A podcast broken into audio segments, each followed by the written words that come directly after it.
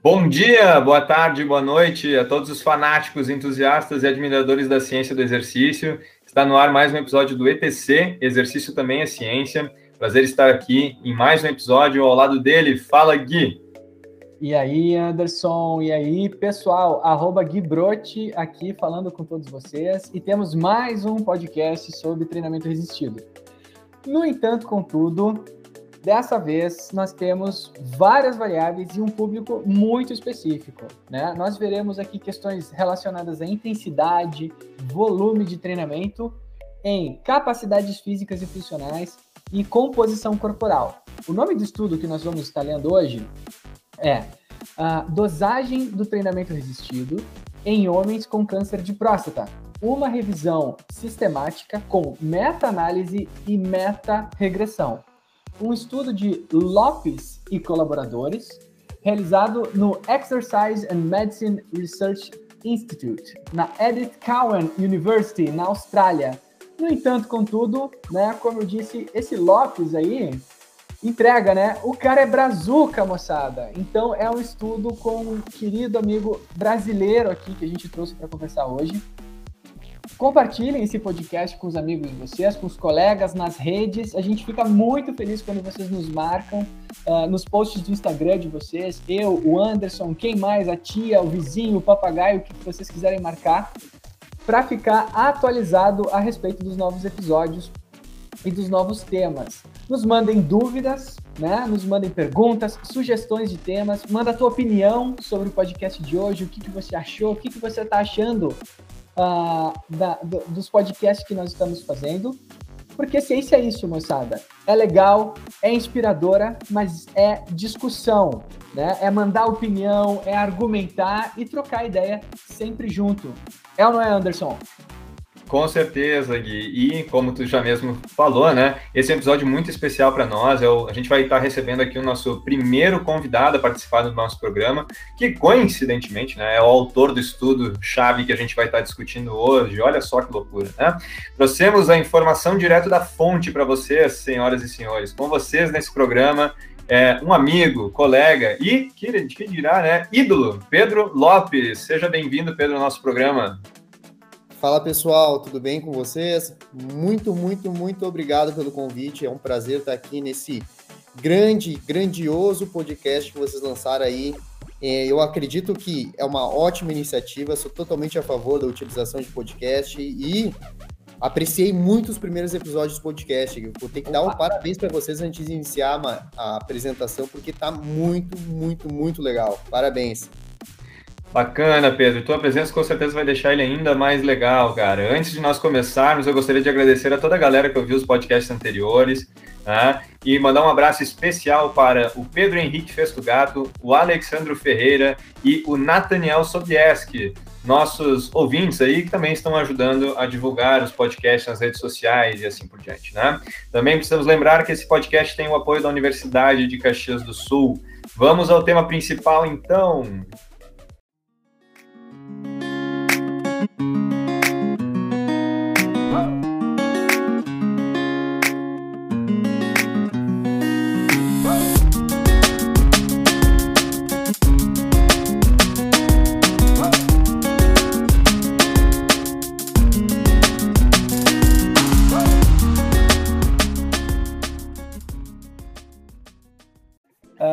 Pedrão, a gente começa aqui querendo saber o que que levou os pesquisadores a realizar esse estudo, essa temática, né?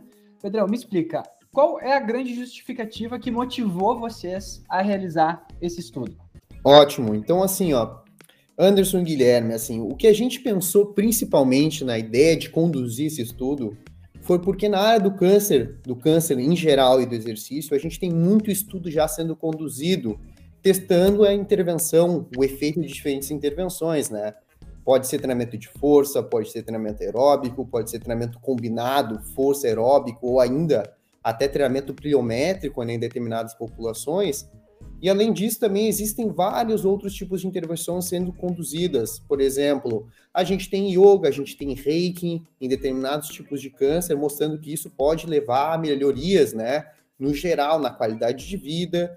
Quando a gente vai para a área do exercício específico, como treinamento de força, aeróbico ou combinado, também tem muito, muito estudo dizendo assim: olha, o treinamento de força e o combinado, o treinamento aeróbico, eles são efetivos para melhorar diversas capacidades físicas do indivíduo com câncer, né? A gente pode levar em consideração aí força, que é o principal, digamos assim, é o, é o desfecho específico relacionado ao treinamento de força, capacidade cardiorrespiratória, que aí é o desfecho específico do treinamento aeróbico, e, entretanto, o que acontece é que a gente ainda não entende qual, é, qual seria a dosagem de exercício necessário para a gente melhorar essas, essas diversas capacidades físicas do indivíduo com câncer, né? Então, quando a gente está falando de exercício na área do câncer, a gente tem determinadas uh, perguntas ainda quanto à prescrição do exercício. E uma delas, como foi dito, é a parte aí de dose-resposta do exercício. A gente ainda não entende muito bem, ou não entendia muito bem, qual, qual é o mínimo que eu preciso prescrever para esse indivíduo com câncer, para ele ter uma melhoria na sua capacidade funcional, na sua qualidade de vida, para reduzir, digamos assim, efeitos adversos do tratamento então, a ideia desse estudo principal que nos levou a conduzir a justificativa dele, olha, é a gente tentar entender um pouquinho mais sobre a dose resposta do exercício em pacientes com câncer e, especificamente nesse estudo, pacientes com câncer de próstata. Muito bem. É, Pedro, uma coisa legal em relação a, a, a esse tema que a gente está discutindo aqui é que é um tema, a gente pode considerar um tema extremamente atual, né? A gente sabe que, na verdade, bom, a doença, o câncer, já se conhece há, há bastante tempo, embora o nosso conhecimento vai uh, se dinamizando, né? A gente vai aumentando o conhecimento sobre a doença e tudo mais, mas a proposta de se estudar uh, da forma que a gente está falando aqui, exercício de força, em relação aos pacientes com câncer, é uma coisa que a gente pode considerar ainda uh, relativamente nova, né? Perto de alguns outros uh, de alguns outros temas que a gente pode abordar dentro do estudo do, do exercício, do efeito do exercício, assim como um todo. Né? É, o que, que, tu poderia dizer, assim, no sentido assim, a gente já tem bastante informação, ou uh, a quantidade de informação segura para poder dizer, assim, tranquilamente que uh, um paciente com câncer, no caso aqui o câncer de próstata, né, é, é, seguro de que ele deve fazer exercício? Não é uma questão assim, ah, talvez ele possa fazer e tal, mas ele deve fazer exercício físico, Pedro? Ótima pergunta, Anderson, ótima pergunta. Então, assim, ó, a área do exercício na área do câncer, especificamente, vamos falar de câncer em geral primeiro, para depois a gente, digamos assim, especificar e tornar ele específico para o câncer de próstata. Essa área vem sendo investigada há mais ou menos 30 anos, tá?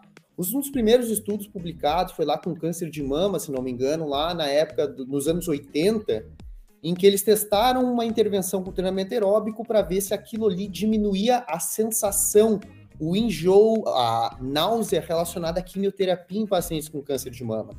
Então, lá na época do, dos anos 80, eles já tinham uma ideia: olha, eu posso utilizar o exercício e reduzir assim um pouco dos efeitos adversos do tratamento. No câncer de próstata, essa área foi sendo desenvolvida mais na época dos anos 90, a partir dos anos 90, 2000, e a gente teve muita gente migrando para a área do exercício com câncer e da área com câncer de próstata específico. A gente pode falar aí, uh, os meus supervisores, por exemplo, os meus orientadores aqui na, no meu doutorado, eles vieram de uma outra área. Eles não eram da área do exercício oncológico, como a gente chama, né? Eles são pessoas que vieram da área do exercício bruto, eles vieram da área do exercício na, na área da performance, né? Então, eles migraram para essa área do câncer e trouxeram com eles muita bagagem na área do treinamento de força, muita bagagem mesmo, na área de, na parte de prescrição, na parte de utilização, como prescrever, quais são os efeitos que a gente pode esperar com o treinamento de força, né? Então, assim, ó, quando a gente vai falar sobre a segurança do treinamento, no passado achava-se que o treinamento não era seguro, ou ele poderia causar mais problemas nessa população. Que teve muita discussão, inclusive na área do câncer de mama, como a gente pode ver na parte do linfedema, né? algumas pessoas achavam que, alguns clínicos, enfermeiros, pessoas da área mais assim, da saúde como um todo, achavam que, poxa, se eu prescrever treinamento de força para essa população, eu vou estar tá aumentando o risco de ter linfedema, né? Uma coisa que tu pensa assim, nossa, que absurdo, né? Mas é, se pensava isso. Então, depois de alguns anos conduzindo estudos nessa área, acredito que devem ter dois grandes estudos aí que mostram que, na real, treinamento não aumenta o risco de desenvolver linfedema nessas pessoas, né? E a partir disso foi se testando ainda mais a questão de segurança do treinamento de força, do treinamento combinado em populações com câncer. No câncer de próstata, desde os anos 2000 aí, a gente tem uma vasta quantidade de estudos nos mostrando que per... o treinamento de força ele é seguro para essa população. Claro que podem acontecer efeitos adversos ligados, por exemplo, a a dor tardia relacionada do exercício, né, digamos assim, após a sessão de exercício, a pessoa sentiu um desconforto, né, nas regiões que foram treinadas, mas segurança, sim, o treinamento ele tem uma evidência, existe uma evidência nível A aí nos últimos guidelines, mostrando que o treinamento de força é seguro na população com câncer de próstata. Inclusive, uma coisa bem interessante ressaltar é que também foi se mostrado que o treinamento de força é seguro em populações com câncer de próstata e metástase óssea. Então, foi, foi desenvolvido um estudo aí nos últimos anos, mostrando que, inclusive, a gente pode usar o treinamento de força, claro, modificado e específico para a população com câncer de próstata e metástase óssea, e demonstrando que não existe muitos efeitos adversos relacionados à utilização desse protocolo de exercício nessa população. Nossa, Pedro, uh, tu falou uma coisa agora que, que sempre me lembra uma questão de como a área do exercício ela está em constante evolução, né? Uh, e é exatamente há 40 anos atrás, uh, uma pessoa que tinha, por exemplo, um infarto, ela era proibida de fazer qualquer tipo de esforço e, e precisava ficar em repouso absoluto, porque se dizia que o exercício ia fazer ela ter outro infarto, né? E hoje existe a reabilitação cardíaca como protocolo universal aí no mundo inteiro para pacientes com esse tipo de problema. É, é, é, demais ver isso, né? A gente vê assim, ó, se tinha um conceito, e hoje esse, esse, conceito muda, né? Ele, ele tá de outro jeito, outra forma, a gente pensa um pouco diferente e vê os benefícios reais dessa, dessa aplicação, né? Fantástico, Gui, fantástico, Gui. Isso é totalmente verdade e é uma ótima comparação com a parte da reabilitação cardíaca. Se tu for ver, no passado, o que eles chamam de bed rest, né, que é o repouso em casa, deitado, era obrigatório, né? Tu não podia fazer isso. E na mesma questão, o, na área do câncer foi muito semelhante. Quando a pessoa passava pelo tratamento primário para o câncer de próstata ali, eles mandavam praticamente a pessoa ficar em casa repousando. E isso era dado como obrigatório durante o tratamento. Não, tu tem câncer, tu está doente, você está considerado como uma doença crônica, então principal aqui intervenção vai ser o tratamento, né? A radioterapia, quimioterapia, tratamento hormonal, que naquela época, bom, foi se desenvolvendo muito melhor, e cirurgia. E agora, a partir de depois, durante, durante esse processo de tratamento primário, tu vai ficar deitado, ou tu vai ficar em casa em repouso para evitar a, evitar a fadiga, né? Já, já dizia Jaiminho Carteiro, né? Vamos evitar a fadiga, né? E isso foi mudando muito com o passar dos tempos, porque foi se percebendo que o tratamento, ok, ele é, sem, ele é muito importante para vencer o câncer, mas também ele tem uma, uma gama gigantesca de efeitos que acabam deteriorando vários sistemas dessa pessoa com câncer, né? E por isso foi se desenvolvendo formas, ok, eu estou aqui, digamos assim, combatendo o câncer, mas agora surgiu um, novo problema. O que, que eu vou fazer para, digamos assim, combater esse novo problema? E as pessoas tentaram outros tratamentos eh, medicamentosos, né? Principalmente na área da fadiga, né? Porque o tratamento do câncer está muito relacionado à fadiga. Foi se pensando, ok, eu dou quimioterapia para essa pessoa, vou lá, faço tratamento com quimioterapia, faço tratamento com radioterapia, cirurgia, e ao mesmo tempo eu já dou um outro medicamento aqui para combater a fadiga ou o efeito na função física. Só que o problema foi que esses tratamentos não se demonstraram efetivos ou eles tinham muito custo para o paciente também, né? A gente tem aí a questão do custo que é bem importante, porque além de existir um custo relacionado ao tratamento do câncer, que já é, digamos assim, esperado, né? a gente agora vai ter um custo secundário, a gente vai ter que dar mais medicamento para essa pessoa, ela vai ter que arcar com outros custos além do tratamento, consultas. Então foi, digamos assim, começou a se pensar numa segunda via, né? Ok, eu não posso, o tratamento medicamentoso ele não é, é custo efetivo para essa população. O que, que mais eu posso fazer?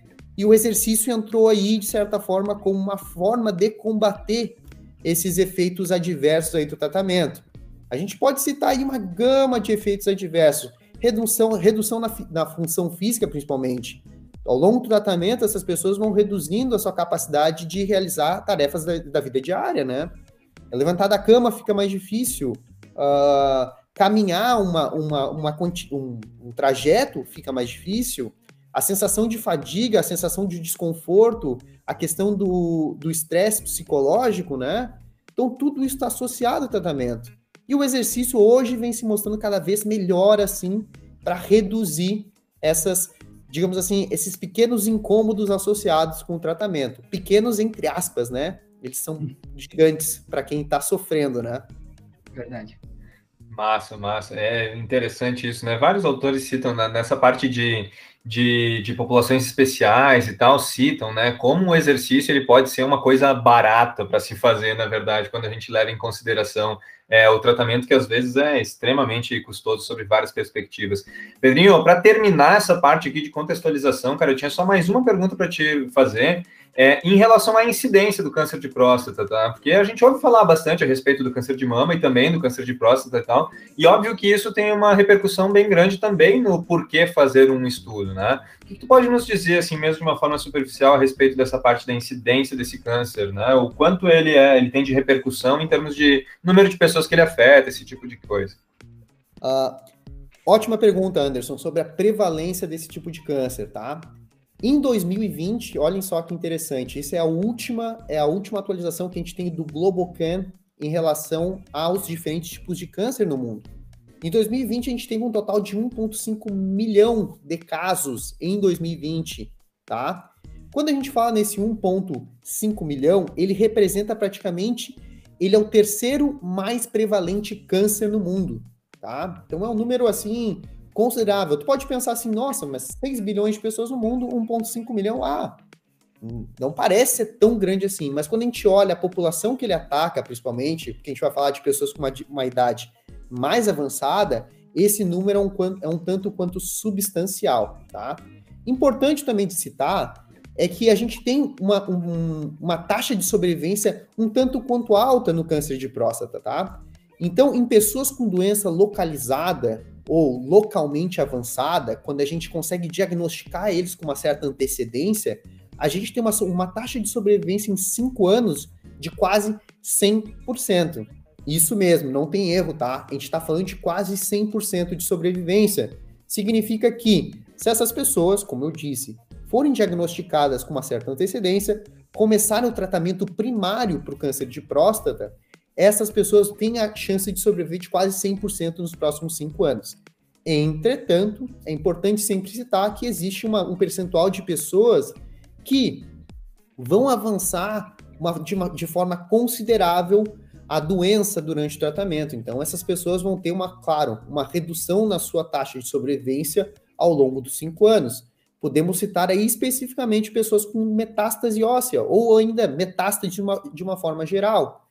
As pessoas aí vão apresentar em torno de 30% de taxa de sobrevivência nos próximos cinco anos. Então, é uma população bem específica que acaba por avançar a doença de uma forma considerável aí ao longo do tratamento. Legal, Pedro. Esses dados nos dão realmente uma dimensão da e, e aumentam ainda mais a justificativa de por que realizar estudos com dentro dessa população, né? Muito legal. Vamos para a parte de conceitos agora. Tem algumas perguntas para fazer para o Pedro que vão ser importantes para a gente entender onde vai estar é, incluído algumas questões importantes desse estudo. Vamos para o nosso próximo bloco.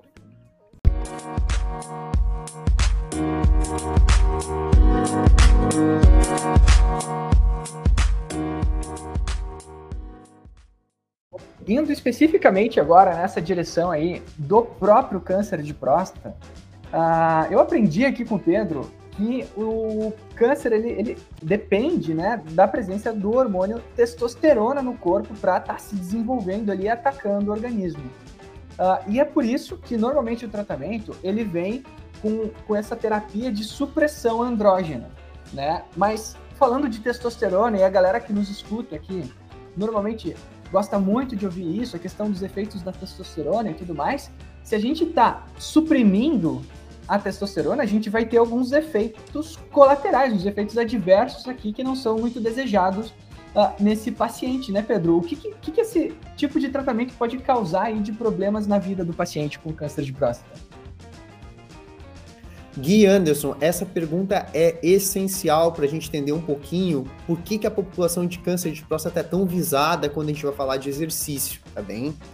Então, assim, ó, essa terapia de supressão andrógena, ou que a gente chama de ADT, Androgen Deprivation Therapy, tem como principal objetivo suprimir os níveis de testosterona. Por quê? Porque o tumor se alimenta da testosterona para continuar se desenvolvendo no corpo, né? Ah, mas Pedro, isso acontece com todo mundo? Claro que não. Isso acontece com aquelas pessoas que vão desenvolver ou têm, digamos assim, predisposição a ter câncer de próstata. Então, acontece que o tumor ele vai se alimentar desse hormônio. E o tratamento do ADT, que foi desenvolvido ali mais ou menos nos anos. Uh, praticamente foi. entrou com uma terapia principal nos anos 90, 2000. Vocês vão ver que ele tem por objetivo suprimir esses valores de testosterona a zero. Então, vamos lá de novo. Quando a gente. Imagina, Câncer de próstata a gente vai ter em pessoas do sexo masculino, certo? E isso, como a gente sabe, testosterona é um dos principais hormônios para a gente desenvolver. Desenvolver músculo, desenvolver tecido, desenvolver diversos sistemas do nosso corpo. E vai chegar o ADT, ele vai suprimir esse negócio para zero. Zero mesmo. O negócio é tornar quase que nulo esse hormônio no corpo, porque daí a gente vai ter o tumor não conseguindo mais se desenvolver.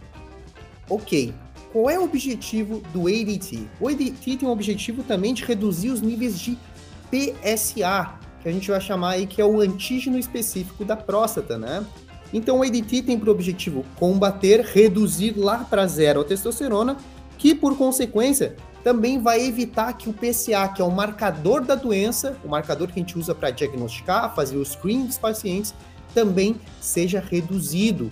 Com isso, essa pessoa vai ser, como a gente chama no, em termos técnicos, vai ser castrada quimicamente. Caraca. Então, é, uma, é um efeito um tanto quanto, digamos assim, ele é impactante para esse paciente com câncer de próstata. Por quê? Ele vai afetar diversos sistemas. Vamos pensar aí em questão de composição corporal, Inclusive, um, um, ponto que é bem interessante e que eu acho que é muito considerado pelos pacientes é a questão de atividade sexual também. Vai interferir na saúde sexual desses pacientes, porque muitos deles vão ter problemas de ereção, vão ter muitos problemas em relação também ao libido, né? Então, o ADT aí, ele vem como uma forma de combater o câncer extremamente efetivo, mas também a gente vai ter diversos desses efeitos assim em função da supressão da testosterona. Muito interessante, né, Pedro, trazer esses efeitos específicos que a gente sabe, na verdade, é, pelo bem e pelo mal, na verdade, né? Mas a gente está atacando o ponto principal em relação à doença. A gente sabe que vai vão ter outros efeitos colaterais além desse desses que você comentou, e nesse sentido vai a minha próxima pergunta, já trazendo para o lado do estudo, né? A, a, além dessa contextualização do problema geral, a minha próxima pergunta vai bem em direção ao que foi avaliado no presente estudo que a gente está discutindo. Por que avaliar a capacidade funcional e a composição desses caras que passam por esse tipo de doença? Ótima pergunta, Anderson Gui. Olha só, isso é muito interessante, tá? Por quê? A do, geralmente assim, ó, quando a gente vai ver os efeitos, a supressão da testosterona, a gente vai perceber que num período aí de nove meses ao longo do tratamento, isso foi vem praticamente de um dos, dos estudos que foi conduzido lá em 2008 e 2009, em que se avaliou o efeito do, de 36 semanas de ADT. Então a gente foi lá, a gente não, mas meus orientadores foram lá, e eles avaliaram o efeito de nove meses do ADT nas capacidades funcional e também na parte de composição corporal. O que, que se viu nesse estudo, depois de acompanhar esses pacientes durante 36 semanas, é que a supressão da testosterona fez com que esses pacientes, num período de nove meses, pensem só, ganharam em torno de 2,3 quilos de gordura, de massa gordurosa. Então vocês imaginem só, em nove meses tu ter um efeito que causa que o paciente aumente o seu nível de gordura corporal. Além disso, também é importante de citar que a gente tem um outro problema, que é a massa muscular, né? Como a gente bem sabe, todo mundo que estuda exercício, ou geralmente uh, investiga um pouco de exercício, sempre pensa, olha, testosterona, testosterona músculo, né? Acaba, querendo ou não, tá tendo relacionado com ganho de massa muscular. E a gente vai ver que quando a gente suprime a testosterona, a gente vai ter também uma redução na massa, massa muscular, em torno ali de 700 a 1 quilo de massa muscular sendo perdidos ao longo de 36 semanas. Vamos fazer um paralelo aí com outra população que a gente mais conhece, né? Vamos pensar em idosos, tá? Vamos pensar no que a gente chama de processo de sarcopenia, né? Que é aquele processo de redução da capacidade funcional e neuromuscular, mas também a redução aí da massa muscular ao longo dos anos, né? Geralmente esse processo de sarcopenia ele vai acontecer ao longo de anos, né? Então, cada ano que vai passando, a pessoa vai perdendo um pouco mais de massa muscular. Imaginem que a gente está acelerando esse processo com ADT em torno de nove meses. Em nove meses, tu já vê, digamos assim, uma perda mais ou menos associada a dois, três anos de envelhecimento, quando a pessoa está a partir ali dos seus 60, 70 anos, né? Então a composição corporal se torna fundamental para a gente entender um pouquinho mais como a gente pode utilizar o exercício para frear esse processo de envelhecimento, entre aspas, acelerado, tá?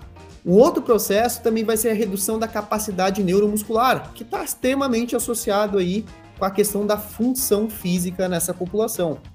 Quando a gente também está utilizando a ADT ali num período de nove, nove meses, ou ainda, vamos pegar e compara, comparar essa população com indivíduos idosos saudáveis, vocês vão ver que quem tem câncer de próstata e está passando pelo tratamento com ADT, ele vai apresentar uma redução significativa comparado a indivíduos idosos saudáveis nos testes de 400 metros uh, de caminhada, no teste de 6 metros de, uh, de marcha, né?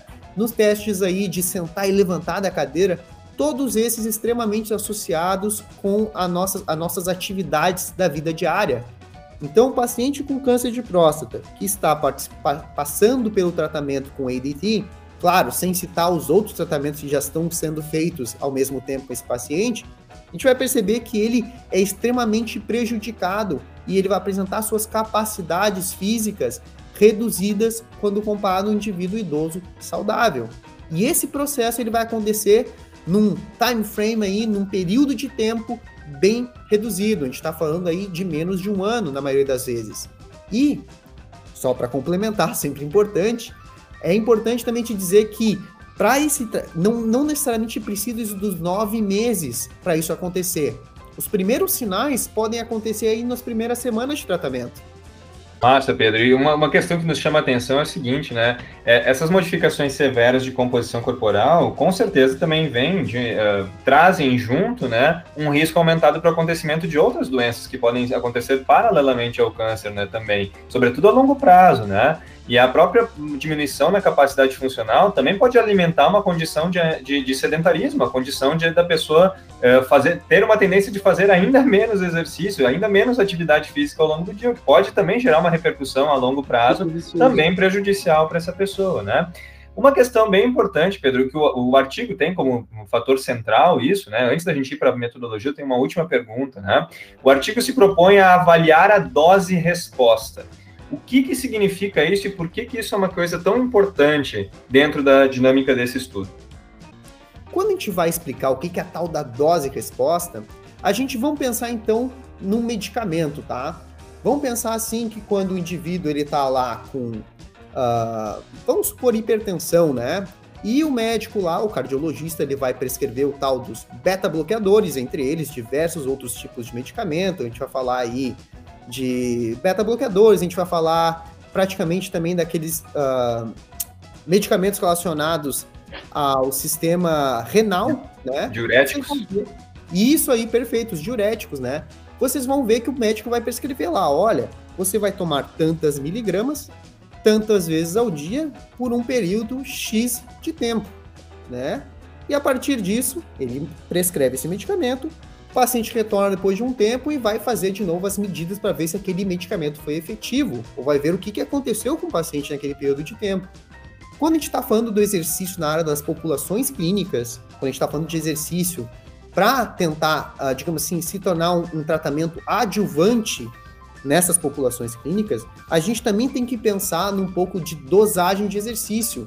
O exercício, como existe aquela frase, né? Exercise medicine, né? A gente tem que pensar como é que a gente pode usar o exercício nessa população. E para isso ser fundamentado e a gente ter controle do que a gente está fazendo nessa população, a gente tem que determinar qual é a dose de exercício que a gente vai prescrever para esses pacientes. Então a questão de dose-resposta está ligada ao quanto eu preciso prescrever para aquele paciente responder de forma positiva ao meu tratamento. Quanto que eu preciso prescrever de exercício para aquele paciente, digamos assim, reduzir a gordura corporal dele? Ou quanto que eu preciso de prescrever de exercício para o paciente aumentar a força dele, né? Então, a dose e resposta de exercício diz respeito ao quanto eu prescrevo e ao quanto de resposta eu tenho a o que foi prescrito. Muito legal, Pedro. Bom, agora depois de toda essa contextualização aqui, a gente começa a ficar curioso, né, pelos métodos do estudo para saber como foi feito, o que foi feito e, obviamente, mais do que tudo, os resultados, né? Vamos à parte de estudo do nosso delineamento e método do estudo em questão. Vamos lá.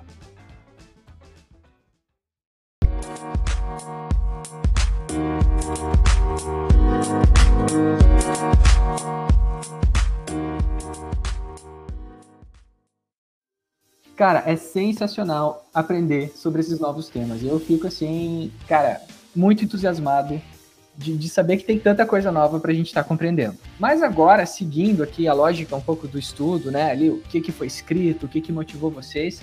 Uh, falando um pouquinho sobre, sobre o estudo em si, quais foram os principais uh, critérios uh, de inclusão e exclusão dos estudos que levaram vocês a, a selecionar esse caminho de, de investigação?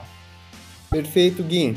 Então, assim, ó, nesse estudo, como a gente tinha por objetivo analisar a dose-resposta mais especificamente do treinamento de força, a gente incluiu qualquer estudo randomizado e controlado que tenha analisado os efeitos do treinamento de força em pacientes com câncer de próstata, em, digamos assim, em qualquer estágio do tratamento. Poderia ser pacientes que estavam fazendo exercício pré-cirúrgico, poderiam ser pacientes que estavam fazendo uh, exercício durante o tratamento primário. Esse tratamento primário poderia ser com prostatectomia, que é a cirurgia do câncer de próstata, poderia ser ter os pacientes durante a radioterapia, durante o ADT, e ainda também incluímos pacientes que estavam já num, num estágio mais avançado da doença, que são aqueles com metástase óssea, né? Então a gente incluiu qualquer ensaio clínico randomizado, controlado, que analisasse os efeitos do exercício nessa população, principalmente visando as variáveis de composição corporal, e daí composição corporal a gente vai incluir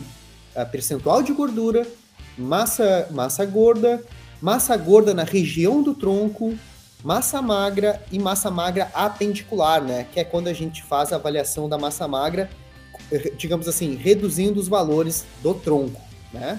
Também como variável principal desse estudo, a gente analisou as variáveis, os desfechos funcionais.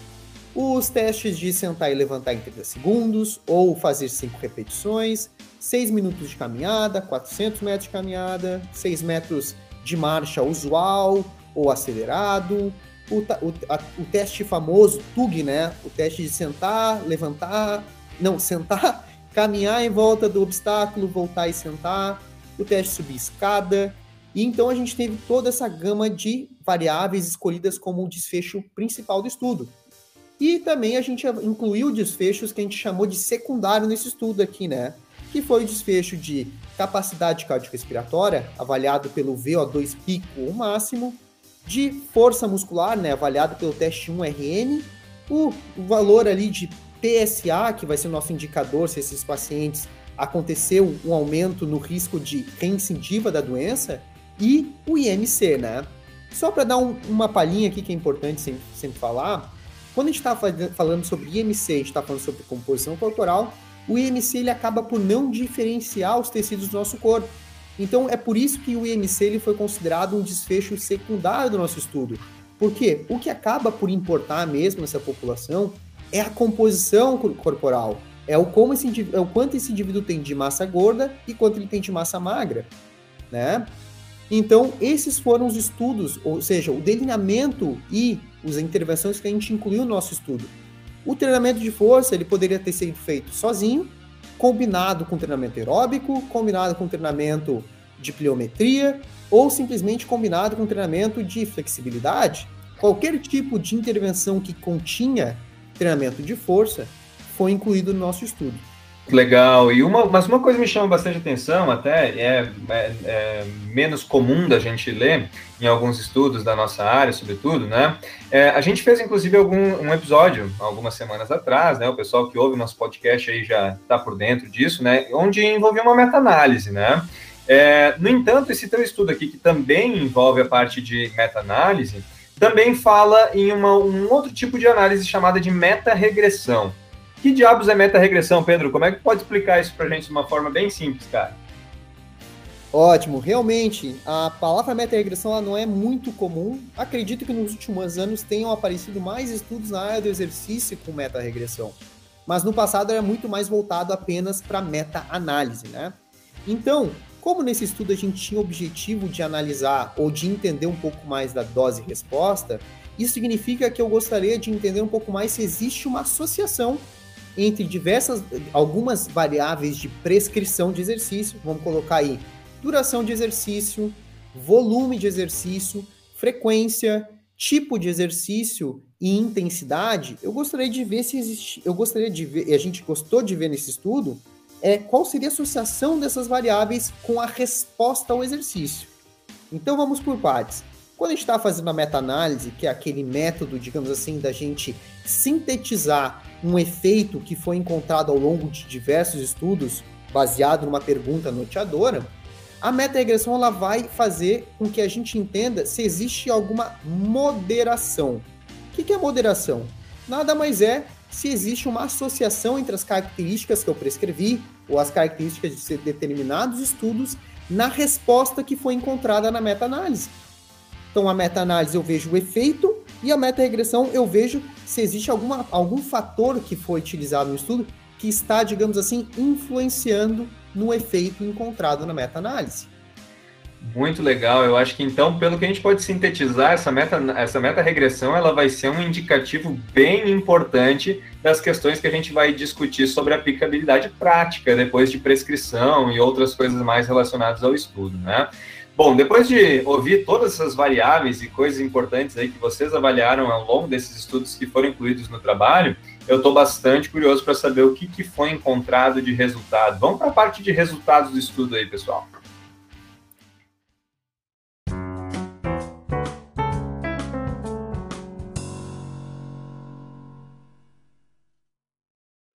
Pedro. Vamos lá, cara. Abre teu coração aí e diz o que, que tu encontrou, ou vocês encontraram, de principais resultados nesse estudo, cara. Perfeito, perfeito. Digamos assim, esse é o filé do estudo, né? É quando a gente chega aqui e vai ver o resultado de tudo aquilo que tu investigou ao longo do trabalho, né? Então, eu vou comentar um pouquinho com vocês aqui os principais achados desse estudo, certo? Antes de eu falar principalmente da parte de dose e resposta, quais foram os resultados, é importante salientar quais foram os efeitos principais encontrados dos treinamentos de força, ou quem chama baseados em força, né? Porque é um, um programa de treinamento que incluiu o treinamento de força nessa população de câncer de próstata. Quando a gente vai para a área da composição corporal, que é tão importante como eu salientei para vocês, a gente vai perceber que o treinamento, todos os estudos encontrados, quando a gente combina eles na meta-análise, a gente vai encontrar um efeito de redução na gordura corporal de 1%. Quando a gente vai para a gordura corporal no corpo inteiro, né, não é o percentual, mas sim o valor absoluto, a gente vai encontrar que houve uma redução de 600 gramas e foi significativo nessa população quando os pacientes fizeram o treinamento de força comparado com aqueles que não fizeram treinamento, que é o que a gente chama de grupo controle, ou na área do câncer a gente chama de usual care, né, o cuidado usual. Quando a gente também vai para gordura ah, corporal localizada na área do tronco, também houve uma redução significativa de 300 gramas.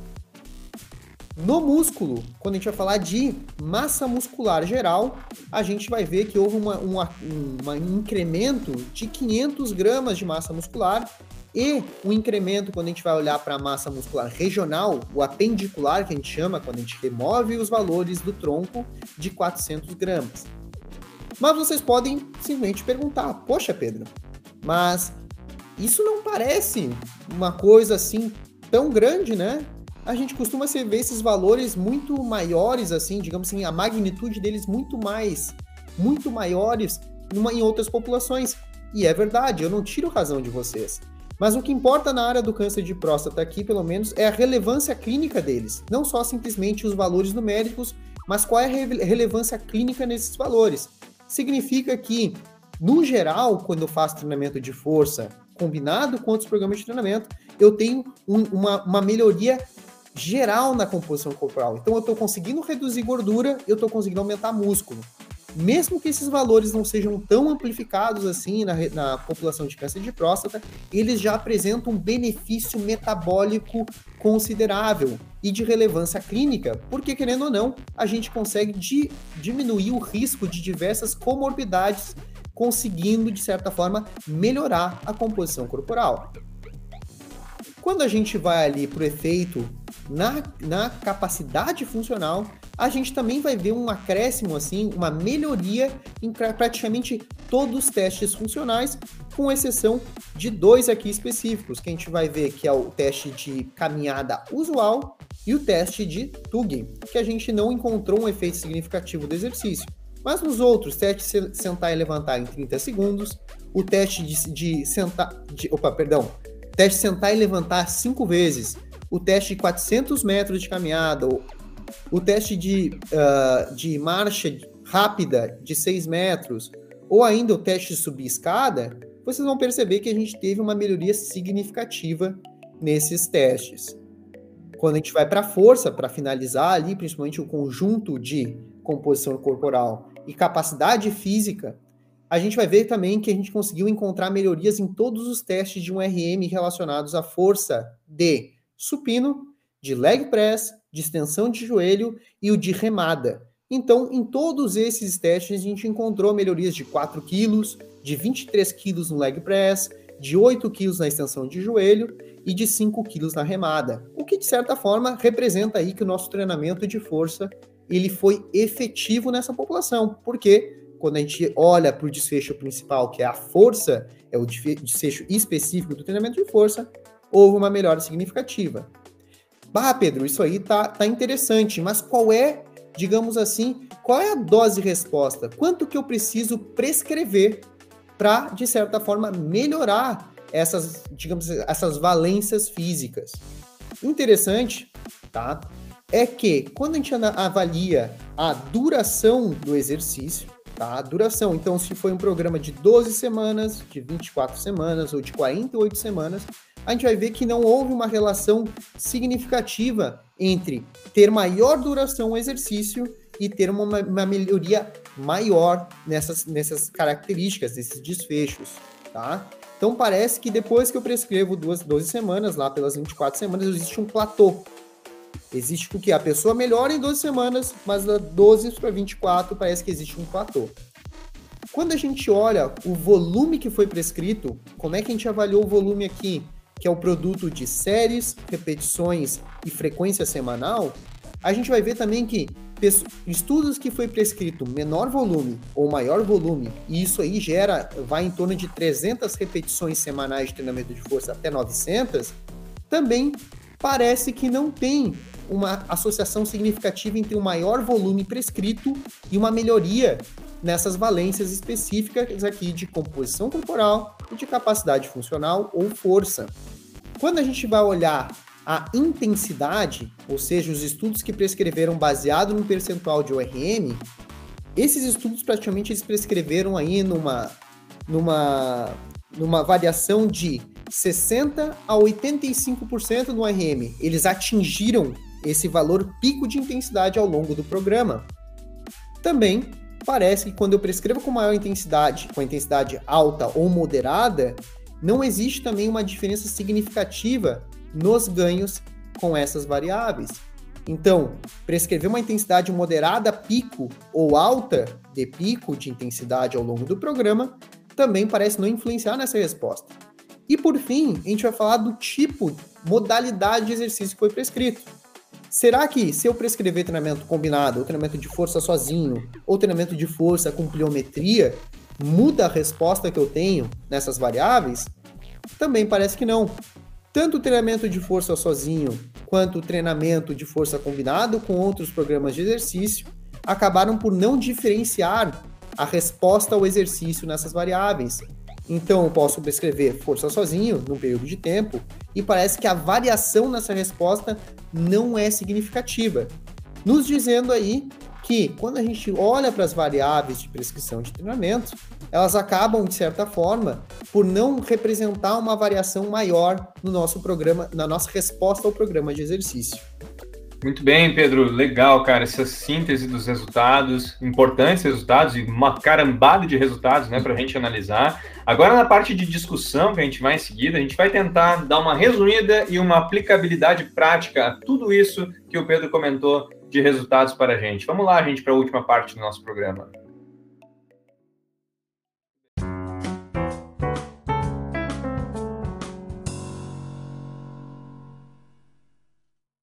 Muito bem, Pedrão. Vamos pensar assim agora, cara. Pensando para o problema prático, para o chão de fábrica de quem está ali. Uh, seja um ouvinte aí uh, que trabalha diretamente com exercício, ou alguém que tem ah, até mesmo um parente que, que tem câncer de próstata e está retornando de um tratamento agressivo, né, como esse que a gente conversou, após esses inúmeros resultados, Pedro, o que, que a gente pode dizer ali, na hora do vamos ver do treinamento resistido, né? O que, que a gente poderia recomendar do ponto de vista de intensidades e volumes para deixar as pessoas, as pessoas tranquilas que elas estão efetivamente fazendo um treinamento eficaz mas que estão otimizando também seus resultados e não estão desperdiçando seu tempo, né? Enfim, otimizando o exercício para ter uma melhor resposta. Primeiro, né? A gente, um programa de treinamento que uma duração de três meses pode ser interessante a gente pensar. Então a gente tem que pensar a curto, médio prazo, né? Então a gente tem que trazer formas de que manter o seu fulano de tal lá fazendo o exercício ao longo desse tempo, pelo menos, né? Então, ali, um programa de 12 semanas, já pensando de curto a médio prazo, é importante que o seu fulano de tal ele se mantenha ativo durante esse programa, para ele, de certa forma, ser beneficiado né, do programa de exercício. Quando a gente vai falar em volume, intensidade e frequência, parece que uma frequência de duas vezes por semana, baseado nos estudos que foram utilizados nesse nosso trabalho, pode ser o suficiente. Duas vezes por semana pa parece ser uma frequência semanal interessante. Na questão de volume, tá? E intensidade, que é tão importante quanto, o volume, ele não precisa ser necessariamente alto. Então, com seu fulano de tal lá, pensando que eu tenho que manter ele ativo ao longo de três meses, se eu prescrever, eu iniciar meu programa de prescrição com uma a duas séries uh, de 8 a 12 repetições por exercício, vamos pensar bem, exercício. Quais exercícios, Pedro? Então, a gente não precisa ser muito ousado e pensar em exercícios super complexos. Não, vamos botar o seu Zé, o seu Zé não, o seu fulano de tal, a fazer um, um levantamento olímpico, né? Vamos fazer ele a fazer um, né, um jerk, um, né, um clinch. Não, não precisa disso, né?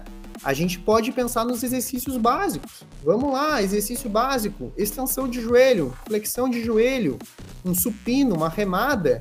Daqui a pouco complementar isso com exercícios isolados para braço e, e panturrilha, talvez pode ser uma forma interessante de a gente começar o nosso programa de intervenção.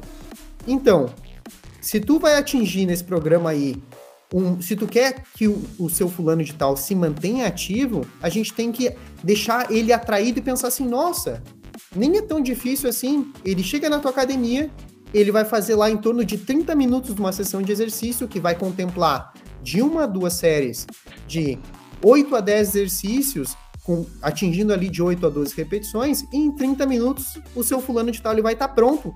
E esse programa de treinamento, ao longo de três meses, ele pode ser efetivo e atingir os benefícios derivados do treinamento de força. Bacana, Pedro, muito legal. Essa, essa parte das variáveis do treinamento, né, elas são fundamentais, na verdade, para a gente abordar a questão prática mesmo, né? O cara que vai lá para escrever mesmo, né? E, e, entender de uma forma básica o que, que se leva em consideração para montar o treino de um determinado paciente. E Tia, tu, tu falou lá na parte dos principais resultados, é, que depois de 12 semanas, uh, alguns pacientes, os pacientes atingiam um platô em relação aos resultados, né? Então é basicamente isso. Depois de 12 semanas não adianta mais treinar, o cara pode parar, ir para casa e encerrou o protocolo de treino. É basicamente isso, Pedro? Pelo contrário, Anderson. Pelo contrário. Então tá. Quando a gente tem um, um, platô depois de 12 semanas, das 12 às 24, e parece que esse efeito do exercício não é aumentado, primeiro é porque a nossa janela de treinamento desses pacientes foi, parece que foi atingido, né? Parece que esses caras, ao longo de 12 semanas, eles ganharam o suficiente. Só que se eu interromper o programa de treinamento em 12, e eu simplesmente dizer assim, olha, Tá feito, seu fulano de tal. O senhor, a partir de agora, o senhor tá, tá zerado, o senhor tá super bem. O senhor já pode parar. Se eu fizer isso com ele, a gente tem o nosso processo que a gente chama de destreino, né? Então, tudo aquilo que foi adquirido ao longo de três meses pode se perder facilmente, ainda mais num paciente que está com supressão de testosterona, né? Pode ser que esse efeito caia drasticamente nas próximas seis semanas, quatro semanas, e de novo lá o seu fulano de tal ele vai apresentar todas as comorbidades e vai ser afetado pelo tratamento tanto quanto antes. Então é importante que a gente comece nosso programa de exercício e a gente mantenha esse programa de exercício ao longo da vida dele, para ele se tornar fisicamente ativo e aí, digamos assim, adquirir todos os benefícios associados ao exercício físico ao longo da vida, para que ele não praticamente ele não pare de fazer exercício mesmo depois que o, o, o tratamento seja cessado, né? Então é importante que, mesmo que eu atinja um platô, é importante que tu mantenha esse cara, mesmo após 12 semanas, ativo, continuando fazendo seu exercício ao longo da vida.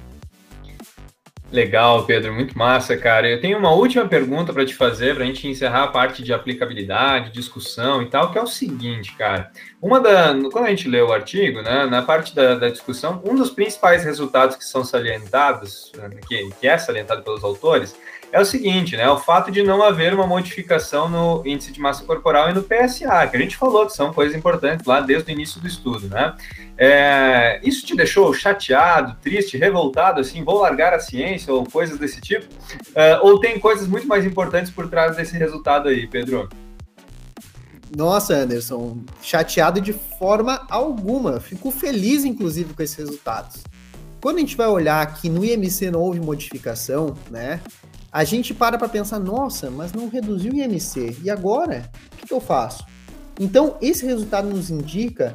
Uh, existe um fenômeno que hoje a gente tem um termo mais fancy em inglês, né, que a gente chama de body recomposition, né? Que é quando a gente altera, digamos assim, os componentes da minha composição corporal, talvez numa me mesma magnitude. Então, quando a gente vai olhar a composição corporal e a gente vê que não houve aumento no IMC, mas aconteceu uma redução na gordura e um aumento na massa muscular praticamente de mesma magnitude, isso é importante para nós para mostrar que com exercício eu não preciso, de certa forma, pensar no IMC, mas sim na composição corporal, tá?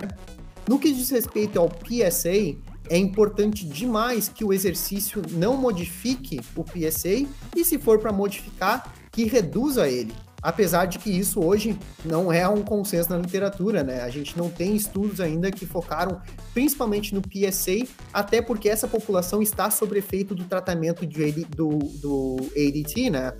Então, não mudar o PSA, isso é ótimo. Significa que o exercício ele não alterou o efeito do tratamento ou ainda ele não, digamos, aumentou o risco de ter uma reincidiva do câncer de próstata.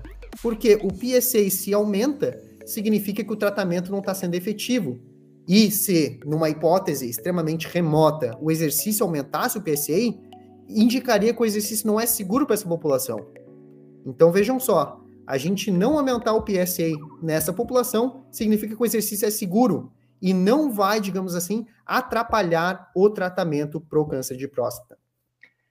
Que legal. Olha, isso vai ao encontro das coisas que a gente falou em alguns outros episódios, né, Pedro? A gente às vezes não, ela, a gente tem que analisar com muito cuidado, às vezes o fato de não haver um determinado resultado, né? Ah, tal, tal variável não foi significativa, por exemplo, não trouxe modificação nem sempre a ausência de modificação é uma ausência de um resultado propriamente que deve ser analisado, né? E no caso aqui, inclusive, é benéfico, né? É, estranho seria, por exemplo, se o cara tivesse, seria pior para ele se ele tivesse uma redução no IMC, né? No caso desse sujeito que a gente está analisando, né? Isso seria, pô, o, o, treinamento, ele, em vez de estar ajudando, talvez ele esteja prejudicando. Então, muito bacana ter essa leitura. E, sinceramente, cara, fiquei bastante curioso em relação ao, te ao tema especificamente e bastante curioso sobre os próximos estudos que vão sair sobre esse tema, né, Gui? Deu vontade de estudar. Cara, deu vontade de estudar mais, sim, com certeza. Pessoal, fica a mensagem aqui com esse estudo do Pedro, né? Gente, será que isso está falando, que a gente está falando aqui é certo? Está correto? Né? Será que tudo isso que o Pedrão falou é verdade? Bom, vamos ler o estudo dele, né, pessoal? Ler as referências que ele utilizou. Uh, bora aprender mais. Pedrão, quer deixar algum último recado aqui para a galera que está ouvindo o nosso podcast? Então, pessoal, primeiro eu queria agradecer a oportunidade de estar conversando aqui com vocês. Foi extremamente prazeroso estar aqui discutindo ciência com vocês. Sempre bom estar falando principalmente de exercício como ciência, né? Que, dado o nome do podcast, que já é praticamente diz tudo, né? Então, exercício também é ciência e é tão importante quanto muitos outros tipos de ciência. É importante a gente utilizar o exercício não só na parte de alto rendimento, mas também na parte de população clínica, como a gente pode utilizar o exercício para melhorar a qualidade de vida dessas pessoas, melhorar diversas outras valências que são tão importantes para a continuidade dessas pessoas ao longo da vida, tornando elas melhor, tornando elas mais capacitadas para viver os desafios que a gente tem ao longo do dia a dia, né? Então, eu estou extremamente honrado de estar participando aqui com vocês nesse podcast hoje e estou extremamente contente com a nossa conversa. Foi ótimo, foi e eu acredito e eu espero também que isso ajude, diversos, ajude diversos outros profissionais aí que vão trabalhar com populações clínicas, sejam eles pacientes com câncer de próstata ou outros tipos de câncer. Pedro, se alguém quiser te, te encontrar assim, cara, te, mesmo que seja para te xingar ou te mandar um abraço, agradecer pelas informações do episódio aí, como é que as pessoas entram em contato contigo, cara? Então, cara, eu tenho praticamente duas redes sociais que eu utilizo para parte de pesquisa, tá? O primeiro é o Twitter, né? Então, no Twitter vocês podem me encontrar com o Pedro Lopes, se usarem meu nome di di direto, né? Ou se não, arroba Pedro uh, underline Lopes 1291, esse é o meu Twitter, tá? Então lá geralmente eu tô sempre compartilhando pesquisa, sempre colocando os últimos estudos que a gente publicou, sempre tentando assim disseminar conteúdo científico na área do exercício, ok? A segunda rede social que eu praticamente uso para pesquisa é o ResearchGate.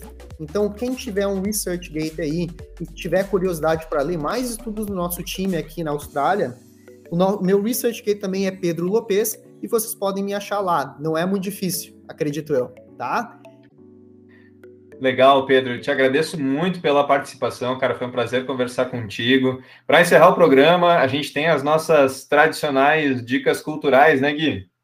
É isso aí, a gente sempre gosta de fazer umas recomendações aí de, de coisas interessantes para quem escuta o podcast e está assistindo.